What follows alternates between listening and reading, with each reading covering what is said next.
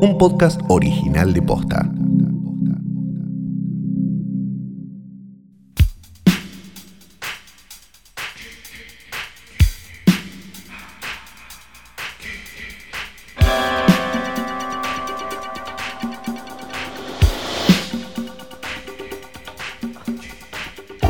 Buenas tardes, buenas noches o cuando sea que le hayan dado play a esto, que no es una cosa más que un nuevo episodio del más grande, más famoso, más importante y, ¿por qué no? Mejor podcast de cine del mundo.com.net.podcast.posta. Hoy tras noche, mi nombre es Santiago Calori. Yo soy Fiorella Sargenti. Era Fiorella Sargenti, Ah, perfecto. sí, claro sí, que sí, sí. Claro sí, que sí, sí. sí, Sí, sí, sí, sí. sí. Sí, muy medicada, muy medicada. Viste, a veces te confundís. Muy medicada. Muy medicada. Muy medicada. Muy medicada ella. Pero es porque te gusta. Claro. O sea, no, no es que estás medicada porque te- un médico te dijo toma esto porque tenés una No, dolencia. Viste que sin hacer muy- apología hay como huequitos. Sí, claro. Hay huequitos. Vos fuiste muy botiquinera siempre, que es como botinera, pero de los botiquines. Claro, Sí. sí. sí, sí, sí, sí, Es más, en realidad Euforia está, el- la S-E-R-I-E, está basada en mi vida. Haría un chiste, pero no lo voy a hacer porque después nos caen. Así que, Uh, bien. Ok. Este, vamos a decir que tenemos una semana inolvidable realmente. Sí. Tenemos cosas para ustedes. Ustedes pensaban que nosotros íbamos a parar ahora porque, bueno, las fiestas y te pones en pedo, te agarras a piñas con un tío. No, no, no, no, no, no. ¿No? Vamos a. Este, Vamos a hablar de una película que está dando vueltas por ahí, que, que quizás les interese. Y también, este, me, me quedé, no, perdón, me, me fui porque me quedé pensando en una sí. cosa, Flor, que ¿Qué? para vos las fiestas es como Tinder, ¿o no? Claro, claro. Acá Porque no, ves a soy- los primos. No soy así, no soy así, pero acá no tanto, ¿no? Pero eh, eh, no soy así. El drama es que papá, el, o sea, el, mi, mi tío cogedor es, Sí. un, es un tío, entonces tienen mi apellido y es más Ah. fácil como saber. Si hubiera sido. Ah, pero él si reconoce tía, igual. No tiene pro- él no tiene problema. No, no, tuvo incluso eh, embarazos múltiples al mismo Ah, tiempo y no, no tiene problema, no tiene problema. Después los hijos quizás no lo querían Y la tanto, lechigada, claro, y la lechigada no estaba tan contenta, digamos, de, de tenerlo como Una sola, el progenitor. resto son muy unidos. Ah. Una sola. ¿Esa una sola es la que estoy pensando? Sí, sí, Sí. que se sacó el apellido. Ah, ¿directo? Sí, sí, sí. Ah. No diré más, pero. A ver, yo me sacaría el una apellido ese también. Medio como Romina Yan, pero por claro. otros motivos. Ah, bien, bien, Sí. bien. Yo- bueno, pero no está mal igual, porque, qué sé yo, a, a ver, yo si tuviera ese apellido me lo sacaría, pero por vos, porque ya me da Claro, vergüenza. Para que no le pregunten. Claro, porque Sí. no, no quiero ser pariente, No, claro. Igual sí. muy, eh, bastante paja mi, mi tío, porque eran todas en la misma manzana. Una era la prima de otra y otra era la vecina. Bueno, Como que no, no. No ¿viste? un fanático del deporte extremo. sí, Digamos, porque sí. ¿Cuáles son las chances de cruzarte? Altas. Bueno, lo que pasó fue que eh, apareció la gente embarazada. y No, es para, como- para, para, para, Sí. para. Me siento fantino, pero porque acabo de, acabo de, de ponerme a pensar una cosa. Sí. Entonces, Ajá. ¿qué pasa? Para, ¿tu tío tuvo dos familias o tres familias o hijos en paralelo, No, llamémoslo claro, así, Yo tengo tres primos. en una misma manzana? Tengo tres primos de, de diferentes madres que tienen casi la misma edad. Dos la misma y uno un, un poquito más. Pero entonces había un know-how, ¿o no? Como había. No, se sospechaba, como era medio, medio hipón mi tío, a quien yo eh, adoraba y le mando un beso enorme esté donde esté en este universo. de- Nos dejó tu tío. Sí, sí, sí. Sí, como todos los que se mandan cagadas grosas, nos dejan. Sí, y la dejan toda y dicen Dejan tranquila se una serie, la sucesión, fíjense. Se. Él era mm, eh, muy medio hippie y demás, entonces creo que una sí estaba ok la cuestión. Está una, bien, te- pero- una tenía que saber, pero después prolijo, porque esa fue su mujer que, que- que- con la que se quedó. Claro, pero medio hippie no es dos hijos en la misma manzana con dos mujeres distintas. Tres. Tres hijos Sí. con dos mujeres distintas No, con tres mujeres distintas. en la misma manzana. En la misma manzana. ¿Y te parece eso que es hippie? Bueno. ¿No es un poco más Pero eran los capaz? 70, eran los 70. Era. eh, Está bien, pero que, que el movimiento hippie hubiera estado en paralelo no quiere decir nada. No, pero él sí. Porque si es por eso también estaba el gobierno de. Videla. No, él era trotskista además. Ah, esto justifica su accionar entonces. Sí, tipo como eh, de, de- de- de izquierda, no, pero digo, de izquierda, nivel, eh, que, que lo- los pibes van a la escuela para que les arruinen la cabeza. Y les Ah, él lo que quería era reventar el sistema agarchándose a tres en la misma manzana. claro, Claro. No, está bien, tiene mucho sentido. Sí, sí. Y durante la semana fuimos bombardeados realmente, vos en realidad. Yo, yo, Espectacular, yo solo sí. ignoré los, los- los- los pocos mensajes que me llegaron, porque la gente es muy medida, hay que decirlo, pues se da cuenta. Yo Sí. pongo esa distancia natural, como me dijo una vez Luciano, hace 15 minutos.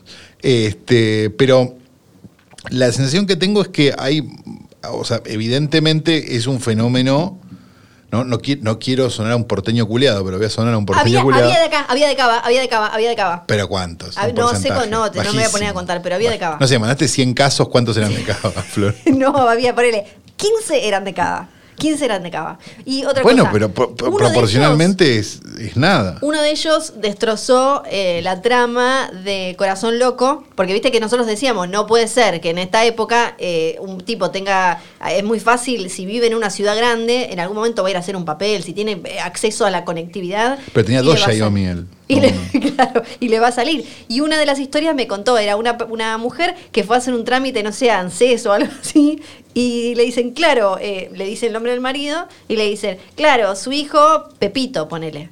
Y, y le dicen, no, no, mi hijo se llama Martincito. Claro. No, Pepito, y Martincito, y le muestran el coso. Ah, Caos, qué belleza. descontrol. Bueno, y después un montón más, gracias por compartir, porque también además aparecieron historias de los hermanes encontrades. Ah, claro. Tipo, sí. como yo fui la que yo, yo le aparecí. Yo le aparecí a mis hermanos. No, está bien, pero, pero, pero digamos, no, no es tan normal, esto digo. Bueno, para mí quedó establecido que es bastante corriente. Ajá. Y ahora me parece que es un buen momento, sobre todo ahora que se vienen las fiestas, Para para, agacharse tirar- un primo. No, si quieren, si quieren, no, no hay ningún problema. Eh, para tiro acá en la mesa otro clásico, que es el de Mi hermana es mi vieja. Ah, pero eso es conocido, y pero claro. ese- Mira, golpea la mesa de la emoción de esto. Nos va a contar más cosas. Eh, ese es un clásico también. Sí, Ahora no claro. sé si se Bueno, tu madre tanto. parece tu hermana realmente. Tu Eso hermana menor, hay que decirlo. Vos estás muy mal llevada. Sí, eso es verdad. Pero. mm, Eso, pero eso quién era, Jack Nicholson. Claro. Claro. Claro, sí. Sí, se usaba mucho en. En otra época. Claro, como una, como una menor de edad, esas cosas. Claro, medio como, bueno, la hija descocada. Ojo que medio preñó, que le salvan la vida. ¿no? Porque, digamos, si tienen que. Si tienen que hacer. No, el pibe más vale, 400 años de, te- de terapia. claro. Pero si una, no sé, una menor que tenía pensado no sé qué, queda no sé qué. Pero creo que ya está igual De repente le solucionan el- la, la criatura, no sé. Pero creo que ya está comprobado que se le puede, que es mejor decirle a la criatura, mirá. Esta es tu eh, mamá, pero te criamos nosotros. Mamá es un desconche, Ah, así claro. que quédate Bueno, acá en sí, casa obvio. hasta que mamá se acomode. Bueno, pero cuando Jack Nicholson era chico, Sí. que la tierra todavía Bueno, estaba caliente, claro, sí, qué sí. sé yo, capaz era otra cosa. Sí, sí, sí, sí, claro, claro, claro. ¿Y vos también tenés alguna historia de esas para contar? Obvio, tengo tres. Ay, Dios mío. Pero- Yo conocía solo la de Jack Nicholson. No, una es eh, congénere mía. Y yo sabía, Congénere. sí, ¿Qué es congénere? como de mi misma generación. Ah, no, no. con- a, mí, a mí, no, pues yo me hago unos quilombos bárbaros con los, con los, los temas de filiación, por ejemplo. Cuñado y yerno, no sé cuál Ah, es la no, no, diferencia. este como que era alguien, no, no, no, era, no era sé. alguien más o menos de mi misma edad. Primo segundo. Este, esta idea. chica era la nieta de un primo de mi abuela. Que Nieta, tenía, y ella tenía más Es la na- no es pariente No, eso. bueno, pero eh, hacíamos cosas familiares juntos. Pero es como la vieja esta que yo había una vieja que era prima de no sé quién en mi Sí. familia, en la parte de los Tanos, que se escabiaba y hablaba bien de Mussolini todas las navidades. y nada, después se murió, ¿no? Tenía 4.000 años. Pero, pero, pero yo nunca, nunca pude establecer el grado de parentesco y mi padre tampoco, que era el de No, la pero familia. viste que a veces te presentan a alguien y te dicen eh, tío primo, es como medio lo que sale siempre. Claro, pero- no es primo. verdad. No, ya sé, no importa acá. Acá el tema es que yo no sé por qué a mis adultos, a- o sea, a mi familia, se le ocurrió. Es que yo, no sé si me lo dijeron o yo lo escuché, tipo, mirá que es hija de la hermana.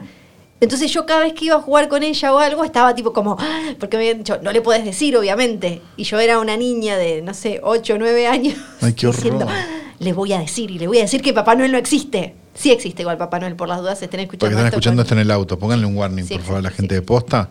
El Papá Noel existe. Sí. Y es al este año no está en el shopping. Dijeron que es inmune al COVID. Ah, es inmune al COVID, La Organización muy bien. Mundial de la Salud lo aclaró. Me encanta, qué bueno que tienen lo importante. Este, mm, a ver, para mí es todo, eh, para mí es todo brujería lo que estás contando y me parece No, que de acá a no sé, dos semanas nos vas a presentar un primo, digamos, porque si no no hay otra explicación. Y no, no, no sé, no sé, te- te- tal vez lo, lo vamos a ver. ¿Estás ahí? Tengo. ¿Te bueno, gusta un primo? Bueno, tengo uno que, es- que nunca, que vive una sola vez en mi vida, que vive en Brasil. Sí, el primo, podría ser. primo do Brasil. Claro, ese Él, podría eh, ser. ¿Cómo es? A ver, ¿Viste tanga? Eh, ah, No, es vive a la. pelirrojo y muy blanco. Ah, es Sí, tu no, onda, no es, claro. no es- es tipo Harry Potter. Porque los otros sí los El conocí, otro, el entonces ya no no, no podría. Potter. O sea, los otros tuve contacto de Contacto. niñez. No, no de ese, no, no, no de ese, de Ah. a ver, mostrame y yo te muestro. No. No, ok. No, Claro. contacto de asado en el Parque Nacional. Está bien. Bueno, la verdad que seguimos con el tema del incesto. Si tienen historias, por favor, todas a arroba Fío Sargenti. A mí no me manden nada porque Yo los después le bloqueo. mando. Basta, por favor, en serio, me decía. Sí, no, no, no, no. Solo respondí en mayúsculas toda la semana. Sí, sí, claro. claro. Este, y tenemos también temas de rutilante actualidad, porque esto se ha convertido Claro. ya en, en el, ¿cómo se llama? El entertainment tonight de, de los podcasts, ¿no? Porque tenemos cosas que han pasado y que ustedes quizás, si los escuchan dentro de 5 o 6 años, van a decir, mirá, estaba vivo. Sí. Con referencia a mí, ¿no? Tenemos todavía repercusiones del anuncio de Warner y HBO Max. Tengo las pelotas por el piso. Sí, sí, todos, todos. Porque volvió a hablar Nolan, Sí. Habló Denis, Denis Villeneuve, no me acuerdo cómo era que lo Denis Villeneuve. no me- Villeneuve. Sí, No, Villeneuve. es- no es tan complicado. sí, pero no me acordaba cómo Pero te meten dos letras de más y ya te, Ay, te empezás a tambalear, es como- increíble. ¿Cómo se dice esta mierda? Es francés para colmo. El, el francés es de los idiomas, junto con el No, italiano, de es los fácil. idiomas más fáciles de leer. de Una vez que francés, no aprendiste. Fuiste a tres años de francés Sí. y no podés leer de No, Villeneuve. Je suis sans, es decir, y tuve de los 15 a los 17 y lo único que sabía decir era 15, que tenía 15, no, no, nunca 16 ni 17. No, a ver, espera, vamos a decir una cosa. Esto, esto ya es cualquier cosa, este capítulo dura cuatro horas. Pero el francés es de los idiomas más hijo de puta con los números que ha habido en la historia. Porque llega un momento donde la- los números son sumas. Sí. Entonces, por ejemplo, 97 es 97, que sería 4 veces 20, 17. O sea, 4 veces 20, 80 más 17, 97. Ca- Tenés que Claro. ser un reventado social para pensar un idioma así. A diferencia del italiano, un idioma noble, que al autor le dice la máquina. Perfecto. Bueno, la cosa es que este hombre, este buen hombre, Villeneuve, eh, también salió a hablar. ¿Qué dijo? Dijo, ¿Qué dijo Denis? Que también se viene pegando tiros en el pie como Nolan. Me enteré en las noticias esto de que Warner decidió sacar Dune en HBO Max al mismo tiempo que eh, nuestro estreno en cines, No. utilizando imágenes destacadas de nuestra película para promover su servicio mugroso de streaming. No, mugroso se lo agregué yo, pero me pareció que daba. Con esta decisión, eh, ATT, AT&T, se ha apoderado de uno de los estudios más importantes y respetables de la industria del cine. Esto no me acuerdo si lo explicamos acá, creo que sí, que en realidad Warner y, y HBO y todas estas cosas son de una empresa, que creo que lo mencionamos alguna vez, pero está bueno. Sí, una. AT&T que es una empresa de telecomunicaciones que sería como que acá le- Warner lo comprara, no sé, Fiverr te lo telecentro. Creo que hasta usamos el mismo ejemplo. Claro, entonces Que eh, lo que obviamente ahora- por esa razón tienen caja para poder pagar los caprichos de Denis Villeneuve Sí. y de Nolan, ¿no? Que se terminan metiendo en el ojete mayormente, porque tienen plata de otra cosa. Tienen plata justamente de internet. Y por eso es les que- conviene el streaming. Exacto, Claro. por eso es que la experiencia en cines, o sea, la sociedad de esta, con, las cadenas de cines, la sociedad me refiero a esta cuestión tácita de yo treno las películas, distribución, bla, lo que sea, le chupa huevo si se funde, si no se funde. Sí, es como no, sí. cuando sirvió, sirvió, y ahora que no sirve y que le tenemos que meter al servicio de streaming, le metemos al servicio de streaming. Eh, lo, bueno, lo que dice es esto de que no les avisaron a ellos. Eh, Nolan eh, también salió a decir que, eh, que, que las como que maltrataron a los filmmakers, a los realizadores, Ah. porque no les preguntaron. Y eh, también Ah, no, porque no iban a hacer el deal si, si, si Nolan Claro, no estaba de Nolan acuerdo. no. Y después estuvo Timothée Chalamet. Sí. Ch- Ch- Timothée Chalamet, sí. Chalamet, no, no, no, Pero no se Chalamet. pronuncia la T.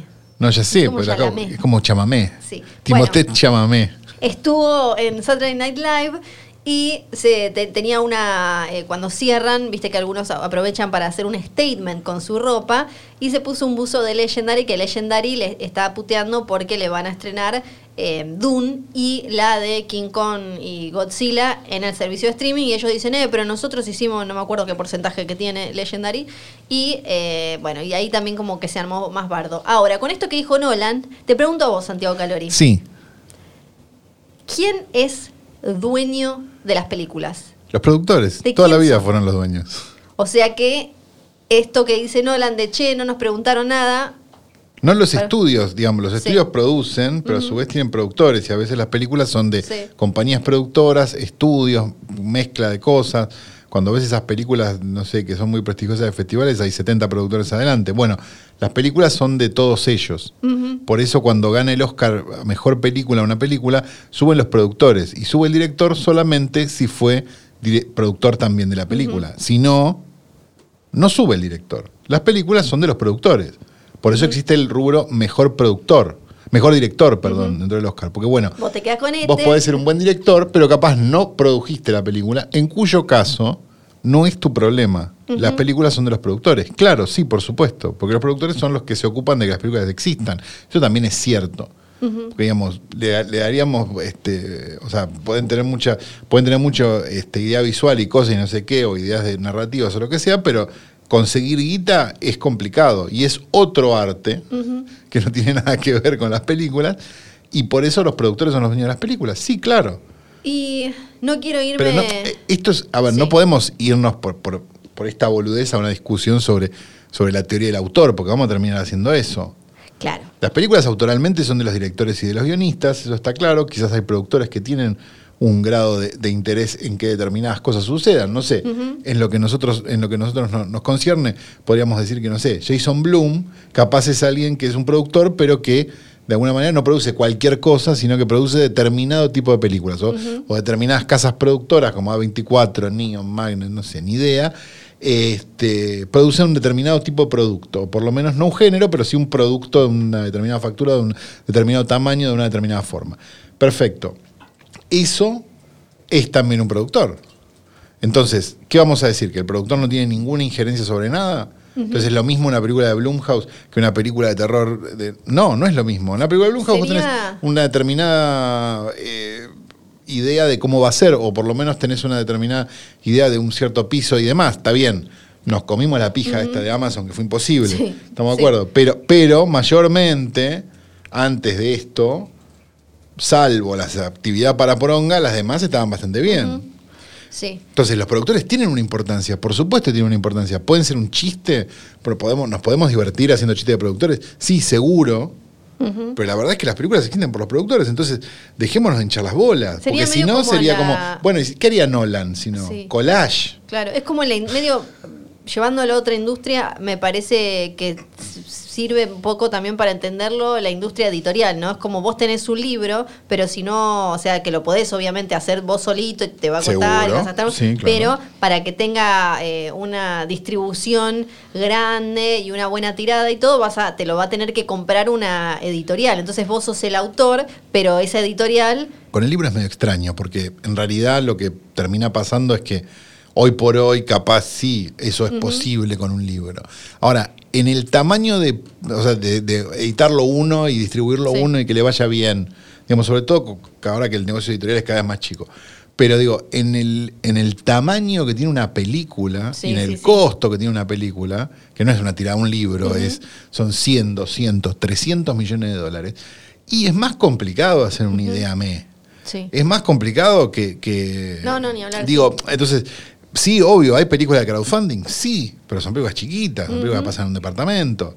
Digo, que están buenísimas a veces, pero digo, pero, pero no, y que no necesitan de un estudio, de un- y- pero sí de un productor quizás más de números, ¿no? Y, que el que lleva todo es, es sí de verdad una idea de la teoría del autor, digamos, como, como, como veníamos hablando antes, pero la verdad es que hoy por hoy, o sea, ah, no, yo soy un autor, no sé qué, bueno, si sos un autor, andá a hacer películas más chicas y financiate vos, porque si no, no, no, no hay forma.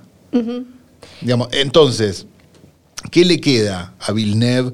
¿Qué le queda? Ah, es interesante también eso, Sí. porque, porque sí, a- se hace el gallito, eh, Nolan.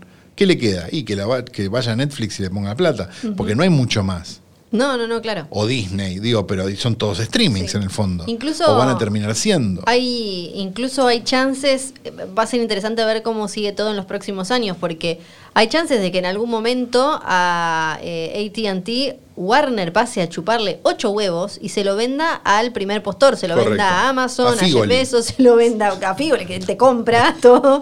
Eh, y, y ahí a ver, va a ver qué, y ahí qué pasa eh, ahí también, ¿no? Ay, lo quiero, lo quiero ver a Nolan cobrando la Figoli, haciendo, tratando de cobrar la Figoli. sí.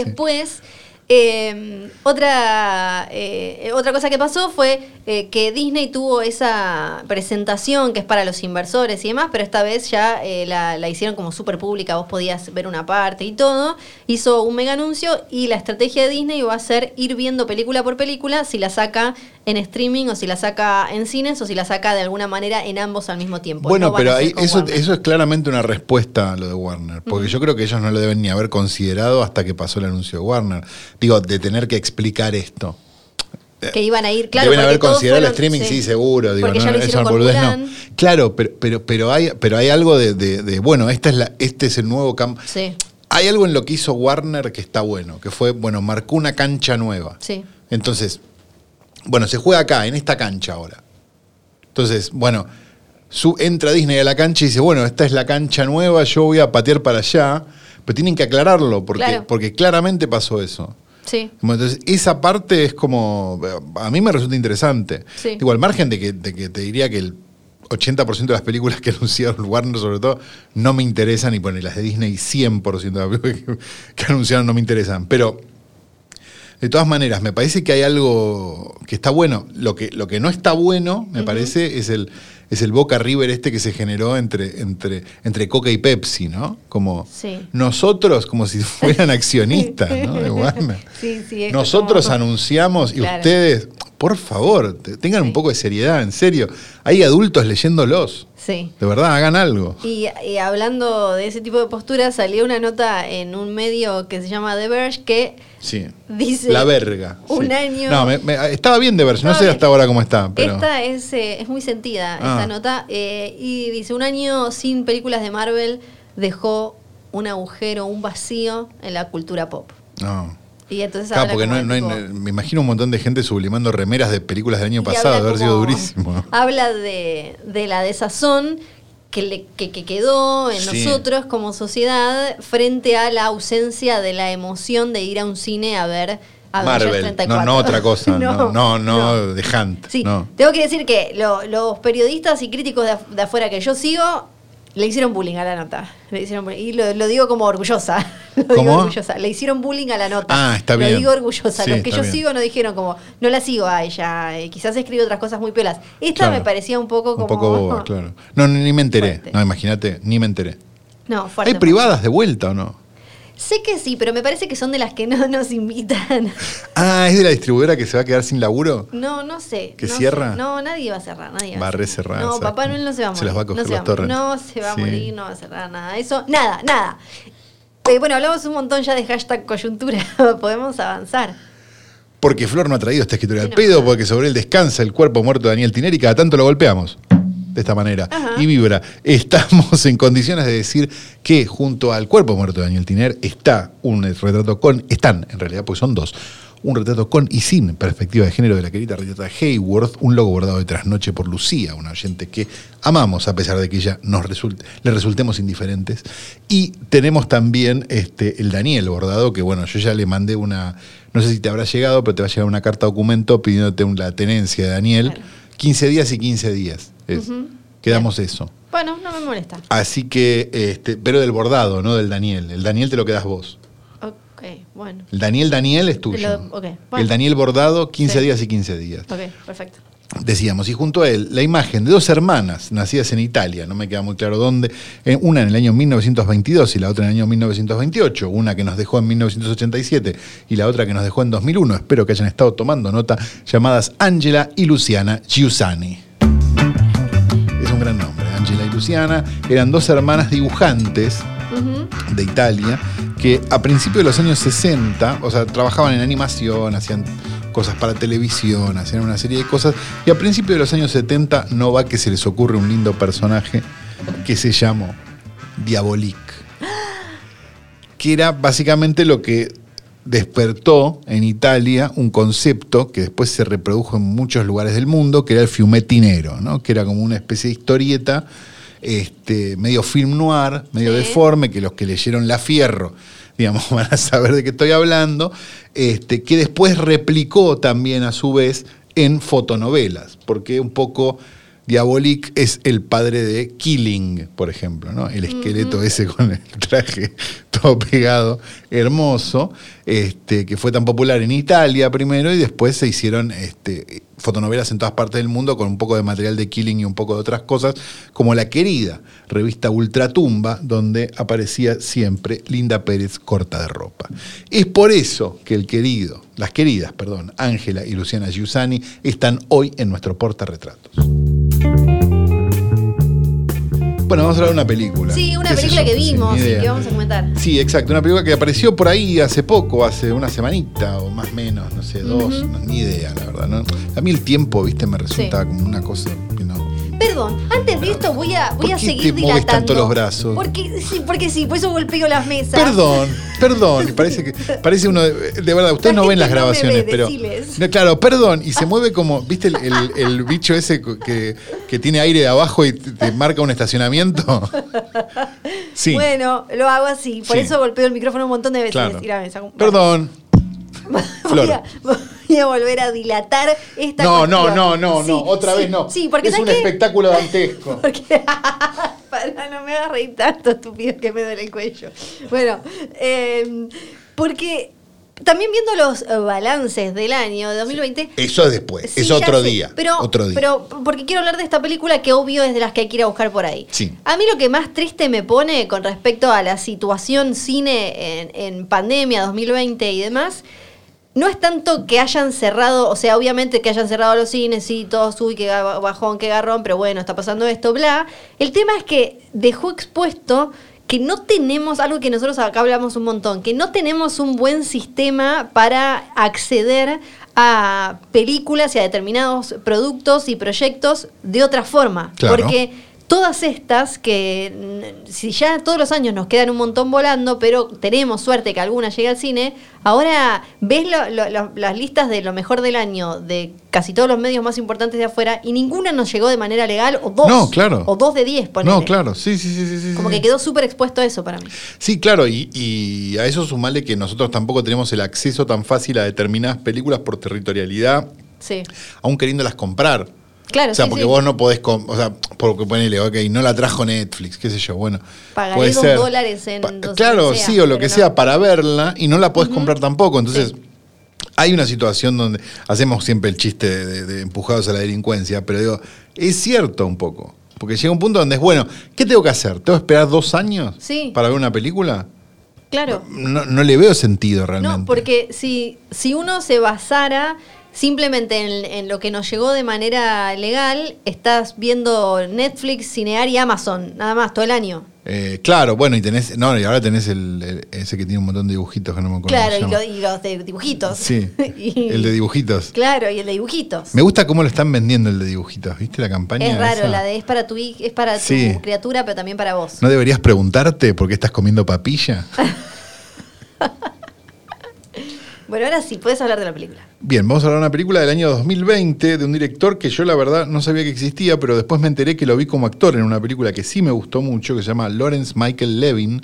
La película no se llama Lawrence Michael No. Levin, la película que había, en la que lo había visto y me había gustado mucho se llama Always Shine, que es una película que creo que la hemos recomendado acá. Y si no la vieron, véanla porque es un desconche hermoso. Y esta película, este, por cierto, donde él actuaba, nada que ver, Sí. digo, esta película, eh, Black Bear me parece que un poco es un poco prima de Always Shine. Este, está escrita y dirigida por él y están básicamente en los tres papeles de la película. Aubrey Plaza, Sarah Gordon, Ga- Gaddon, perdón, no tengo ni- no, no, no había sentido nombrar, les pido disculpas, capaz está en alguna S-E-R-I-E, pero no lo Sí, sé. Ah, ahí está. Y Christopher Abbott. El punto es el siguiente. Una directora este, está como en una crisis creativa, un writer's block, una de estas, y se va a una casa eh, citando a, citando a Iorio en la concha de la lora a tratar de escribir algo que no sé qué. Esta casa está habitada por una pareja, una, un, un hombre, un músico aparentemente, y una chica que después nos enteramos que es bailarina, que está embarazada, y se los nota, digamos, no la pareja más serena del mundo. No, y la otra también una desquiciada. Y ella Entonces- también un poquito desquiciada. La cosa se eleva de, de una forma muy extraña hasta que spoilers, ¿no? Para, Podemos- claro, hasta acá solo vamos a decir que se convierte en una cosa medio, eh, a veces comedia, a veces película de terror, a veces dramón, no melodrama. termina de quedar claro a dónde estamos yendo. Sí, o sea, e- eso es lo que eso. pasa. Hay una extrañeza, pero no queda claro hacia dónde está yendo. Y ahora sí, si, ya te, si, si te enganchó la vas a ver, si te chupa huevo, ya te la Para eso deberíamos decir que se llama Black Bear, algo Sí, que nunca lo dijiste, lo dijiste. Lo dije, ah, Sí. ok. No, pensé que no lo había dicho y hubiera querido no decirlo. Es que lo dijiste medio ahí como sola como el capítulo, claro. Yo a veces, a veces soy tímido y hablo bajo. Claro, claro. El punto es que eh, en realidad lo que estamos viendo es el proceso creativo de ella. No nos queda claro si lo que nosotros estamos viendo es lo que ella vivió y después terminó filmando, Sí. si lo que estamos viendo es lo que ella pensó y después repensó de otra manera. Pero lo que vemos es a los mismos actores cumpliendo distintos papeles en dos películas distintas, por decirlo de alguna Sí. manera, o en un corto y en un largo corto, digamos, en lo que dura la película, donde, donde en realidad lo que, lo, que, lo que estamos viendo es una película sobre el proceso creativo y sobre las películas. Hay algo que, que- que sí me resultó súper interesante, que es que la película hace, un- hace- yo la veía todo el tiempo y decía, esta película a mí me remite a, bueno, obviamente La Noche Americana de Truffaut, digo, pero también me remite a una película más nueva que a mí me gusta mucho, que se llama Living in Oblivion, o Viviendo en el Olvido de Tom DiCillo, una película de los 90s, corto, 95, 6, por ahí, o 4, no sé, por ahí, la época del indie yankee full full. Y... mm, que está Steve Buscemi, imagínate lo, lo indie yankee de 90 que es que Steve Buscemi es el protagonista. Este, y la película tiene un, es sobre un rodaje de una película muy barata, este, que es mágico. O sea, si, no, la vieron, véanla porque se van, a, divertir mucho. o si quieren entender cómo es el cine de verdad, es eso. Es gente en una camioneta tomando café, toda una mierda, todo mal. Y la película esta, yo, yo no sé hasta qué punto no la homenajea con el. Con el, con el- con- con- hay una secuencia específica que es cuando la son, cuando está todo mal ya en el rodaje, cuando ya es el fin del mundo, todo se, se pudrió todo, es toda una mierda, se cagó el nene, pasó todo, y el sonidista pide un minuto de ambiente Sí. y todos se tienen que quedar callados. Sí. Bueno, en la en la en Living Oblivion hay una secuencia idéntica donde lo, lo- lo que hace, digamos, por encima de esta película es que todos imaginan lo que va a pasar de ellos con esta película. Entonces el director se imagina que recibe un premio, la actriz se imagina que no sé qué, el otro no sé qué, no sé cuánto, na, na, na, y el eléctrico se imagina comiéndose un patty. es hermosa la película. Si nunca la vieron, véanla porque la van a pasar muy bien. Y me parece que esta película tiene eso mismo. O sea, tiene esa idea de, de como, bueno, el cine es una cagada y se hace como se puede.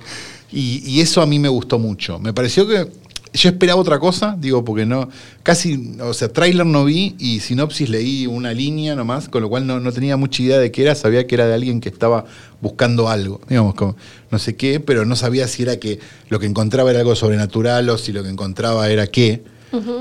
Y lo que me encontré es con un drama muy bien construido y muy bien escrito, so- por sobre todas las cosas. Y con un truquito que, sí, bien hecho, no como, Claro. no como el de Tenet.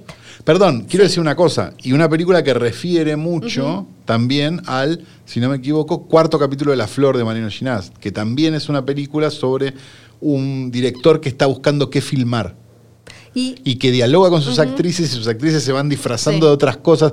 Hay algo parecido, no estoy diciendo que se chorean la flor ni en pedo. No, no, no, Lo que estoy diciendo es que existe una- sí. ese problema siempre. Digamos, y me parece que, que- que en esta película está, está muy bien pensado porque está armado de una forma donde, donde además es una película entretenida e inteligente, digamos. No digo que la flor no lo sea, estoy diciendo que en este caso tiene, tiene como, como un. empieza y termina, una horita y media, listo, fin.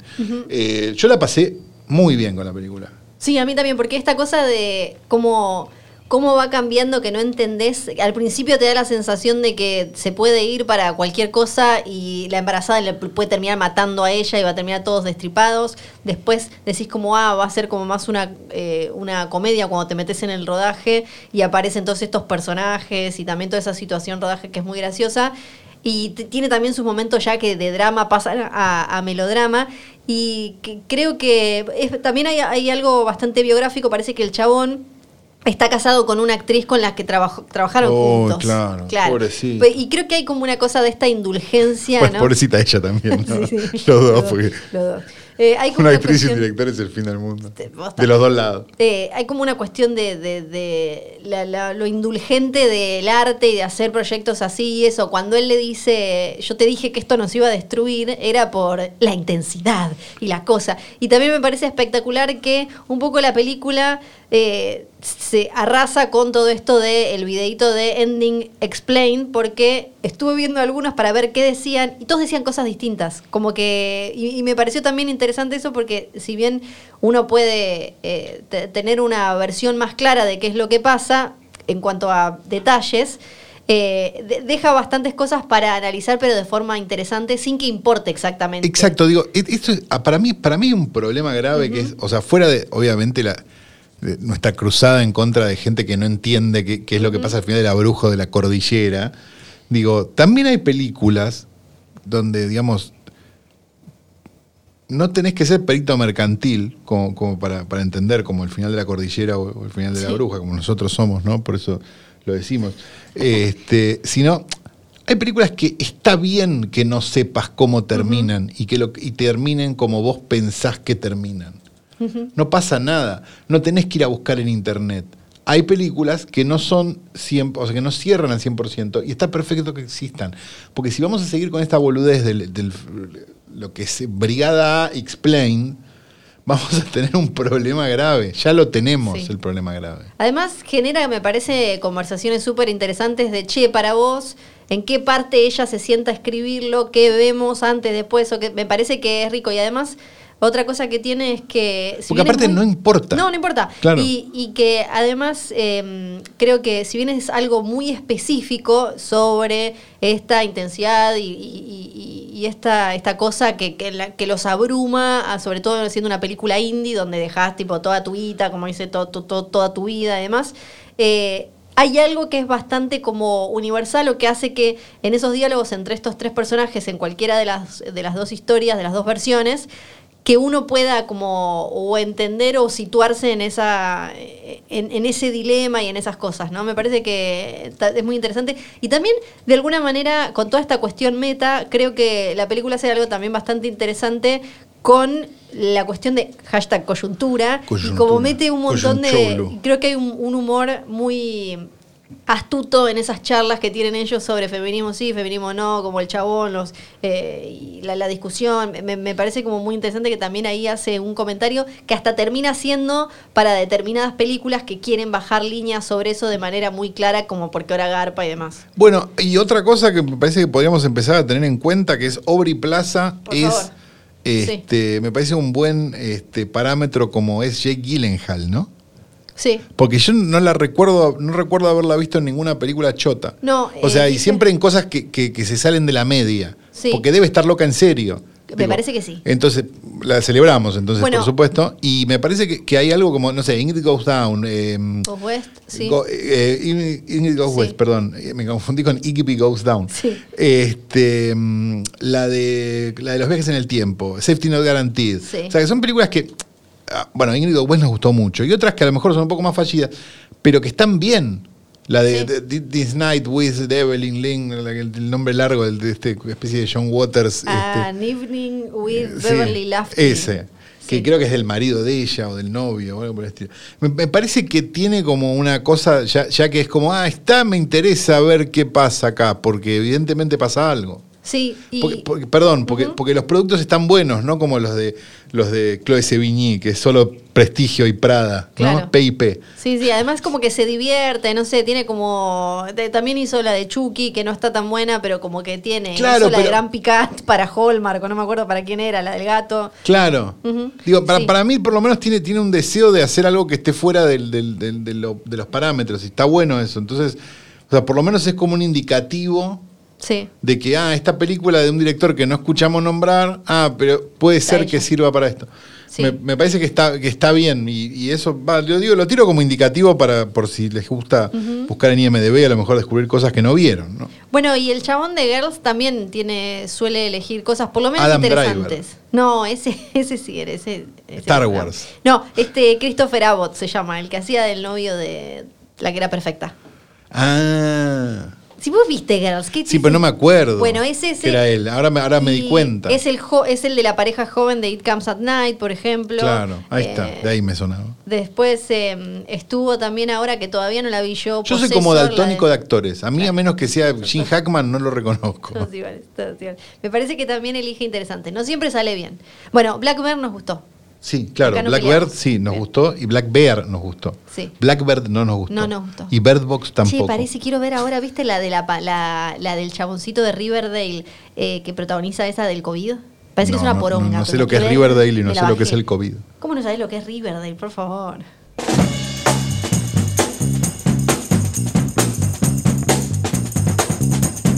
Minutos antes de las 18 horas se produjo un accidente de tránsito en la intersección semaforizada de Avenida Belgrano y Irigoyen, informa minutos fueguinos policiales.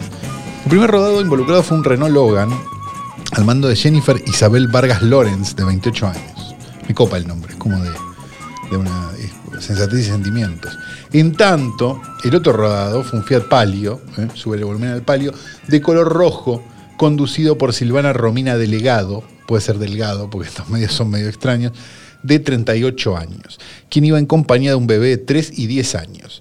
Violento choque en esquina semaforizada, dice acá, y la que no está semaforizada, pero sí es bastante violenta y choca cada tanto, es Fiorella Sargenti. Sí. Eh, no, te iba a pelear, te iba a decir que no, que no, pero violenta y que choco sí. Sí, ah, tenía, tenía Eso otra sí, noticia no que, era, que era autoridades de Ushuaia garantizan que el cementerio está cuidado. Iba a decir que la que no está cuidada y es un cementerio es. Fiorella Sargenti. Pe- Pero era- esa no la había visto, ¿qué? ¿El cementerio de Ushuaia? Luego de voces de la gente, papá, papá, tras reclamos, eh, sí, ¿Cuál? aparentemente. ¿Qué pasó? El responsable, hay más de dos. El responsable Sí, de el puesta en valor y mantenimiento de espacios públicos del municipio de Ushuaia, Nelson Heredia, manifestó que el cementerio Parque del Mar es Ah. constantemente vigilado y cuidado y se lamentó Ah, por la actitud de las personas que generan roturas, hurtos y basura en el previo. Con mis amigos Previo. nos.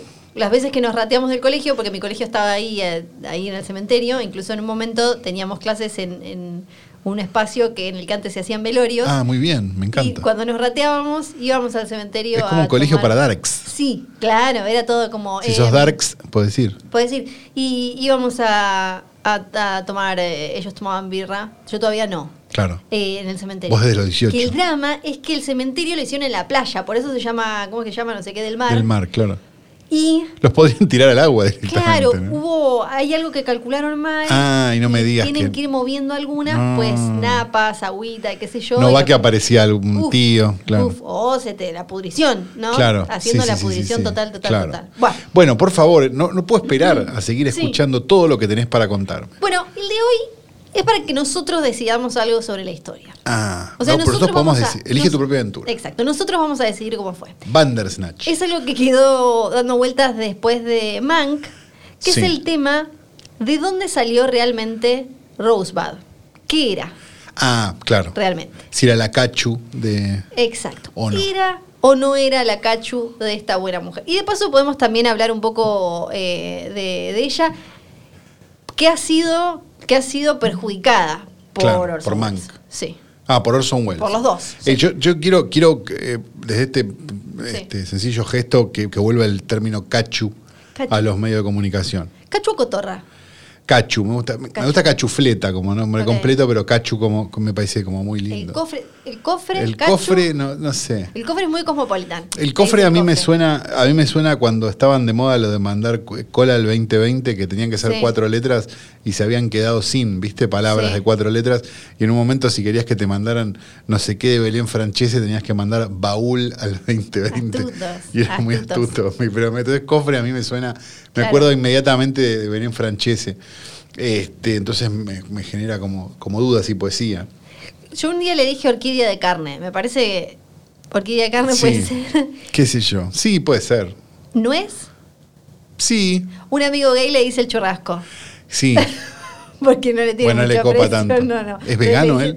no, pero le dice, un churrasco no es muy agradable. Entonces Pero depende, ¿no? Bueno, también, también, también este, la- las hay de todas las morfologías. eso ¿no? es verdad. Eso también es cierto. Eso, eso es verdad, es verdad. Está como que cae y que no cae. Claro. pa- pa- para adentro y para afuera. Bueno, estamos hablando de Marion Davis. Por favor, sí. El personaje de Amanda Seyfried en, en Mank, que era esta actriz que estaba, era la amante de Hearst, este señor que tenía mucho, mucho dinero. Pero lo interesante es que ella era realmente tan astuta como la pone la película. Si bien hay cosas que están como, obviamente, para ayudar a la trama y hay diálogos entre ella y Mank que están puestos para explicar cosas que van a suceder o poner en contexto, sí es real que ella era, eh, era pilla. Astuta. Era pilla, era pilla. Eh, arrancó siendo modelo. Citando a los pibes chorros, qué astuta que sos, ¿no? En la canción Ay Andrea, Empezó eh, siendo modelo de marquesina y demás. como yo. La, la descubren y empieza a hacer, eh, y era una de las actrices más cancheras eh, en la época de- del cine mudo, ella era muy joven y era como toda explotaba y qué sé yo. Lo que le pasó fue que fue de las que no hicieron tan bien el traspaso. Lo, lo que me parece también... No eh, tenía linda voz.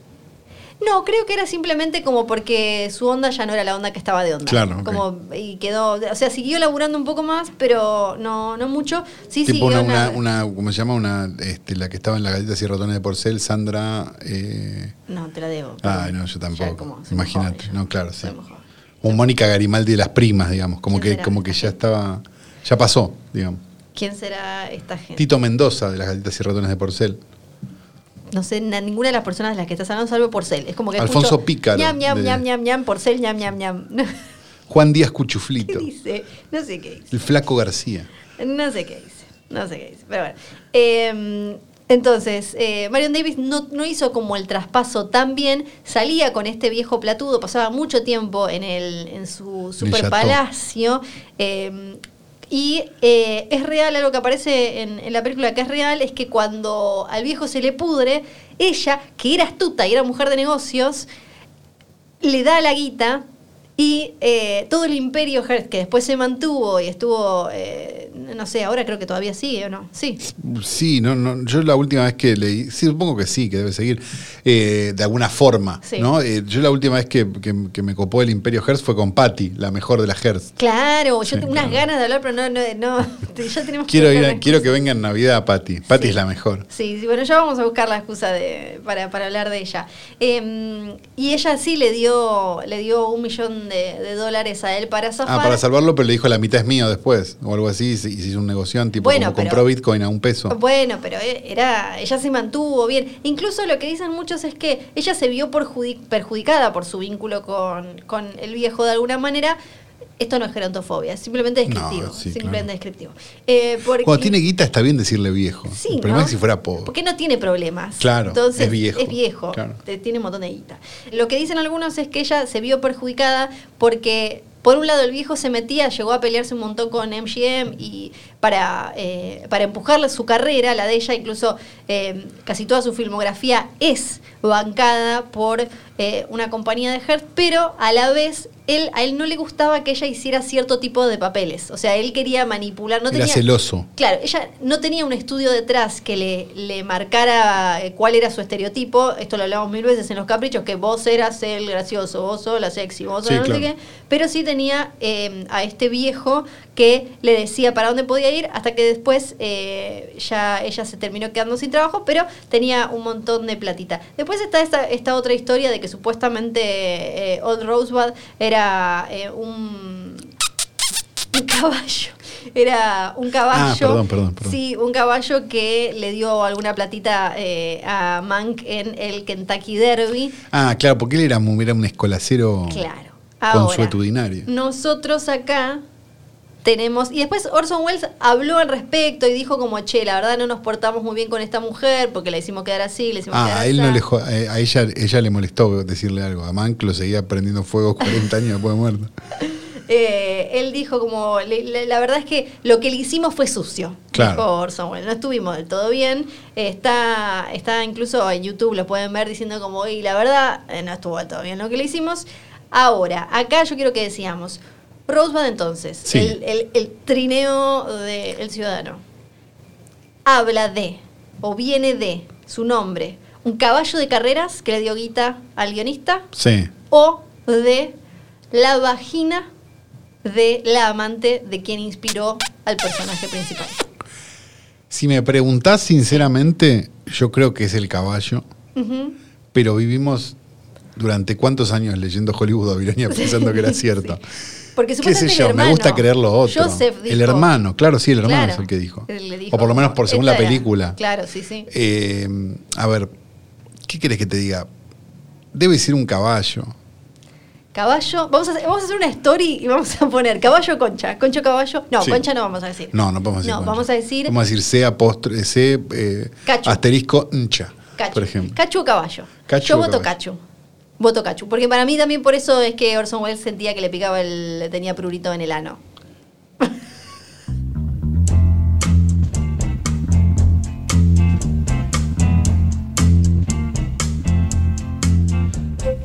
Dije prurito en el ano y de ahí que sale, sale un hedor muy intenso, el mismo que Del sale. tuyo, el mío está limpio como un museo, viejo, un sanatorio. Tiene prurito, no sé. Bueno, eh, Si mismo- tiene prurito es más difícil de limpiar. Ay, no quiero esa imagen. Les regalo esta imagen para el fin de semana. Esa es otra orquídea de carne, otro tipo de orquídea. Bueno, de ahí viene la, historia, la, histórica anécdota de un conocido cómico argentino, Sí. que un joven mancebo le dijo, no señor, no voy a decir el apellido, ya comí. Si quieren escuchar el apellido, escuchen Bebe Ironi, Baby Ronnie en cuarentena, el mejor podcast de la historia. Bueno, toda esta apestosidad también se produce cuando abren las puertas del videoclub del tío Calvo. Yay, hola, bienvenidos a mi videoclub. Eh, soy Calo y este es mi videoclub, el videoclub de Calo. Eh, tengo un montón de cosas para contarles, pero, pero no las voy a contar, porque me parece que algo me tengo que guardar. ¿Mm? Sí, claro. Pero lo que sí voy a hacer es hablar de una película de 1992 que les voy a recomendar ahora mismo, que es la primera película de Tsai Ming Liang.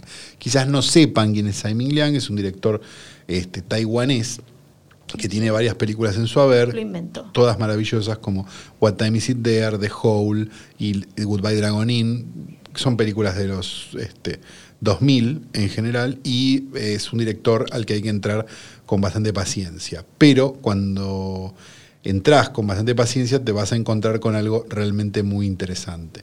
El punto de Goodbye Dragon Inn es de, la película de la que voy a hablar que se llama Los Rebeldes del Dios Neón o Rebels of the Neon God. Es básico, un nombre imposible en taiwanés, si quieren este, ustedes, yo no lo pienso intentar. Es básicamente la historia de unos adolescentes en Taipei este, a principios de los 90 que este, sin saber muy bien qué hacer de su vida, es una de esas películas de adolescentes que no saben muy bien qué hacer con su vida, este, se empiezan a meter como en, pequeñas cosas delictivas y demás. Sería de alguna manera como, como, como un... salvando todas las distancias y salvando todas las, diferencias que puedan tener, es medio la, es medio la pizza birrafazo este, taiwanesa con este, una destreza visual que, poca gente tiene. Digamos. Tsai Ming Liang es como casi como un como un este un Wong Kar Wai, digamos. O sea, es ese tipo de, de director, a pesar de que son de dos países distintos, entiendo esa parte. Este, pero hay algo de, hay algo de, de- de- de una belleza y de una cosa que, que es muy interesante. Si nunca vieron nada, quizás la mejor forma de entrar a Tsai Ming sea viendo esta primera película de Los Rebeldes de Dios Neón y después saltando a The Hole y después volviendo para atrás o para adelante, ya no me acuerdo, y ver Goodbye Dragon Inn y ver alguna más, y What's I Missing There, digamos, pero, pero sobre todo Goodbye Dragon Inn, que para mí, a mí es la que más me gusta, no es una película que yo recomendaría en el videoclub por cuestiones de que, no sé, digo, es la historia de un cine que está cerrando, la cuento igual, porque sí, este, pero tiene un plano, por ejemplo, de una señora barriendo la escalera del cine en tiempo real, o sea, dura 15 minutos el plano de la señora que barre la escalera. Para que termine de anotar en mi eh, máquina de escribir invisible. Exacto, entonces no te voy a recomendar Inn, te voy a recomendar Los Rebeldes del Dios Neón, que es mucho, es mucho, no sé si mejor, pero más digerible. Y quizás, si te interesa eso, te vas a encontrar con algo muy interesante. Así que la recomendada del videoclub de semana es Los Rebeldes Dios Neón, eh, Tsai Ming Liang, año 1992. Y es de esta manera que llegamos al final, Flor. ¿Ya terminó esto? Parece que sí. Lo estamos grabando hace cuatro días. Sí, claro. En un momento Flor se fue a cagar y volvió. Quedó grabado. Espero que Nacho lo haya editado. Porque se fue con el corbatero. Un olor. Te conté cuando fui a ver. Esto lo cuento siempre. La gente debe estar harta. La gente. La gente. La gente. Em, una vez mi papá me llevó al Cervantes a ver una versión tipo ópera de La Cenicienta. Ah, a mí también me llevaron al Colón a ver Hansel y Gretel. ¿Por qué hacen eso? Y- pero para hacerla como era en los 90, para hacerla más canchera y tipo más parecida, no sé, el agujerito No sé, no sé qué estás diciendo, estás diciendo que yo la fui a ver en los 70 o en los 80. Entonces, lo que hicieron fue eh, había como, era medio meta y eran una abuela y una nieta que iban eh, a ver la, la obra y estaban en un palco, entonces eh, por momentos hablaban ellas y después seguíamos viendo la obra. Esa abuela era Lidia Lamazón. La mesón, Lidia la mesón. Lidia Lamazón. Y en un momento se fue al baño y tenía el micrófono. Ay, mi amor, Lidia. ¿Hizo caca? No, el pichín Ah, era bueno. cadena, era cadena. Bueno, sabemos, capaz estaba, estaba mal de la panza y hizo caca. Sí. Y vos escuchaste como que era pis. No, era pichín. Ok. Era pichín. Bueno, eh, no tengo mucho más que decir que este programa fue grabado en persona, digámoslo, en un estudio del cual no podemos dar el nombre todavía. No. Porque, porque bueno, cosas, protocolos. Este, y también tenemos que decir que Johnny Nico Nico y John, tenemos que decir que este programa fue editado por el querido Nacho Barteche, que en el medio, entre una cosa y la otra, pasó de todo. Y solo él lo sabe. Y tenemos también que decir que este. Ah, no, no, no, no. ¿Qué? No, no, no. Para, ¿no se puede Mirá- decir al mirá ahí final? abajo de la puerta. Sí. Mira lo que hay. ¿Qué hay? Una carta de documento. ¿Otra más? Sí. Pero que ¿Cómo ya saben había- que estamos acá? No sé, Yo apagué el teléfono. yo también. Vine sin computadora, no traje Pero- nada. ¿Qué sé yo? ¿Cómo saben? Sí, se prendió una luz. Mi nombre es Santiago Calero.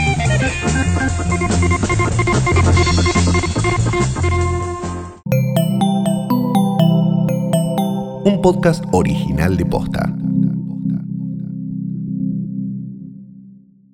¿Cómo te llamás? No, no me llamo. ¿Cómo te No llamás? me llamo nada. La puta que lo parió. Nada, menstruación, caca.